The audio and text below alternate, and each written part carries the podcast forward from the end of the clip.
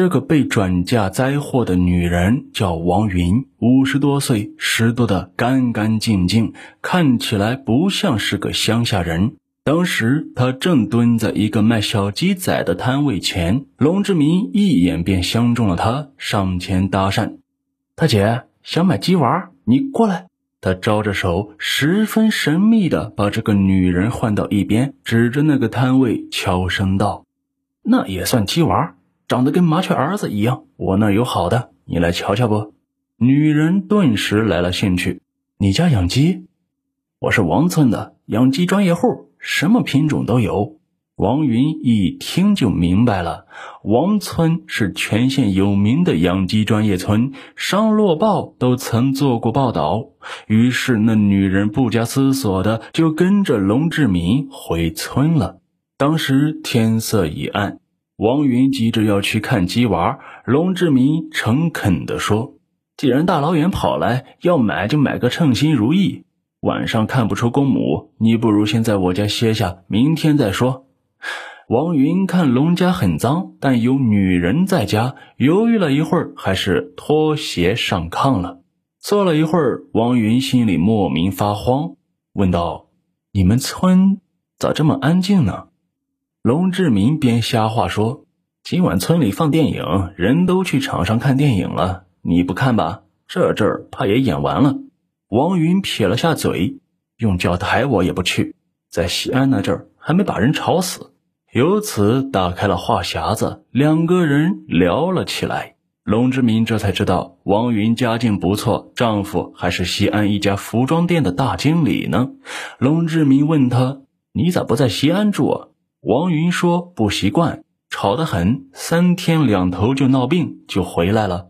还是商县好人少，熟人多，清静，照顾果树，养养鸡，啥病都没了。”龙志民听到这里不言语了，蹲在地上闷头抽烟，心中酸劲儿又犯了起来。这女人有福不会享，又想到人家的命咋都那么好。当天晚上，王云成为了被龙志民杀害的最后一个人。至于王云的受害细节，因为过于残忍，我们这里就不详细赘述了。王云的尸体呢，被隐藏的更随意，只是被装进一个破旧的化肥袋子里，随意的摆放在龙志民家屋外的柴草堆后面。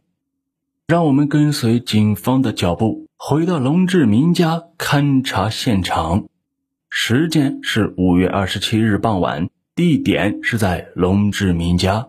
此案重大，警方展开第三次搜查。在杂乱的柴草堆后，警方又发现一个鼓鼓囊囊的化肥袋子，里面装着一具女尸，死者年约五十。这具尸体就是王云。三具尸体的发现，使得警方继续增派警力。并带上警犬进行全方位勘探。听闻龙志民家出事了，发现了裸尸，全村男女老少倾巢而出，前往龙家围观。啥？龙志民杀人了？把谁杀了？就他那样的，连个猪也杀不了，竟然杀人了！警方画出了保护圈，村里的治保主任带领民兵在现场维持秩序。商县主管政法的县委副书记、公安局局长以及商洛地委、行署的有关领导相继赶来。根据现场村民反映，龙家门前以前还有个萝卜窖，后来填平了，种上了菜。刑警队长王寇成走到严淑霞跟前问：“你知不知道你男人干啥下下事儿了？”他呀，干的下下事儿多了，成天打我。严淑霞面无表情，用呆滞的目光望着门前来往的人。没问你这个，你家门前是不是有过一个窖、一个坑？不知道啥时候弄平了，你来指指。严淑霞靠着手臂的支撑，拖着身子挪到门前，指了一个地方。王寇成他们有点不相信，因为严淑霞指的那块地离门槛还不到一米。谁家会把萝卜窖挖在出门落脚的地方呢？王寇成喊来几个民兵挖挖看。民兵挖了几掀之后，突然停了下来。咋了？没人回答，大家都显得很紧张，生怕看到什么不该看的东西。只见挖出的土里还有一些尚未腐化的苞谷叶。继续挖，民兵们又接着往下挖。当又一掀土被翻上来时，一个胆小的民兵忽然往后一退，像蛇蝎缠手一样，哇哇大叫一声，把线一扔，跑了。众人随着视线望下去，只见苞米叶下面藏着的东西啊，令人窒息，竟然是一堆已经高度腐烂的尸体。令人头皮发麻的是，这些尸体是以垒柴火的码法，头足彼此交错倒直，整齐而紧凑。但还不止于此，从缝隙中可见，这些尸体的下面至少还码了一层。在场者都被这噩梦般的场景给吓呆了。现场勘查指挥人员发出指令，暂停勘查，立即上报省公安厅。相关部门负责人和一般刑侦干部次日抵达后，挖掘工作重新开始。起尸、拍照、录像、编号登记、法医解剖。到了黄昏，当天从这埋尸坑里挖掘出的尸体升至二十具，但勘查还没结束。直到五月三十一日上午十一点，埋尸坑才被清理完毕，暴露出了整整三十三具尸体。据当时一位参与现场清理的法医说。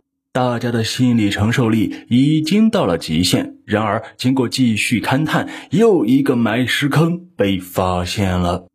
此坑位于房屋东侧的猪圈内，长两米，宽一米，深一点五米，共挖掘出八具尸骸。摆放方式与菜地下面的大坑如出一辙。从尸体的腐烂程度推测，这批受害者的死亡时间更早。这还没结束，转眼间已是六月。在六月五日那天，警方在龙家茅房东墙下的五十公分处，又发现了一堆已经完全骨化的尸骸。经过整理鉴定，共计四具尸体。事到如今，整个商县都炸了锅，人们头一次听说如此惨绝人寰的命案，如潮水一般向王村涌来。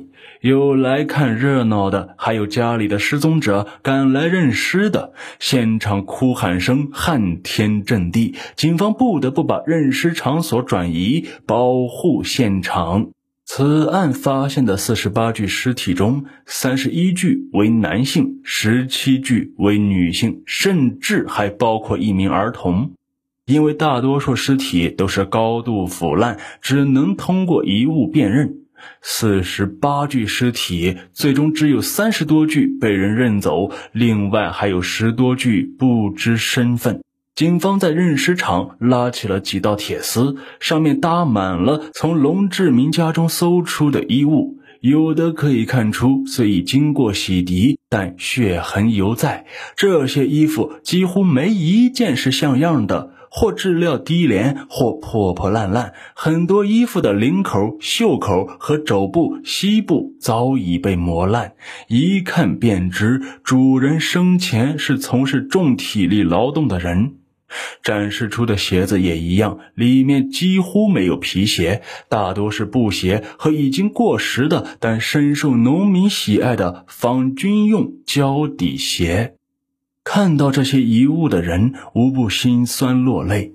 一位围观者感叹道：“看来他们生前都不是享福的人呐。”用王村一位村民的话说：“就跟赶庙会一样，一周时间里，村子里的人不下十万，其中还包括新闻记者。”当年的一位生产队长说：“案发后，我们全村人都被禁止出门，以排查同案犯。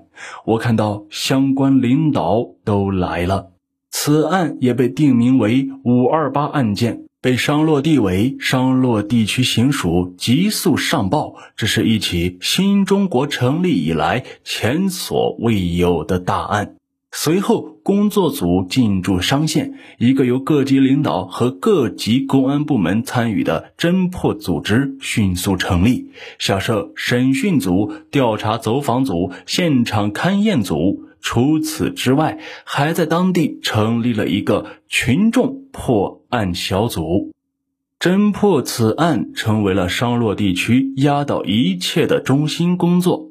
龙志民的杀人动机是什么？作案手段和作案工具是什么？被害人都是什么人？这么多被害人为何没有反抗者？有没有同案犯？最后的三具尸体为什么不掩埋？咱们呢，下集接着说。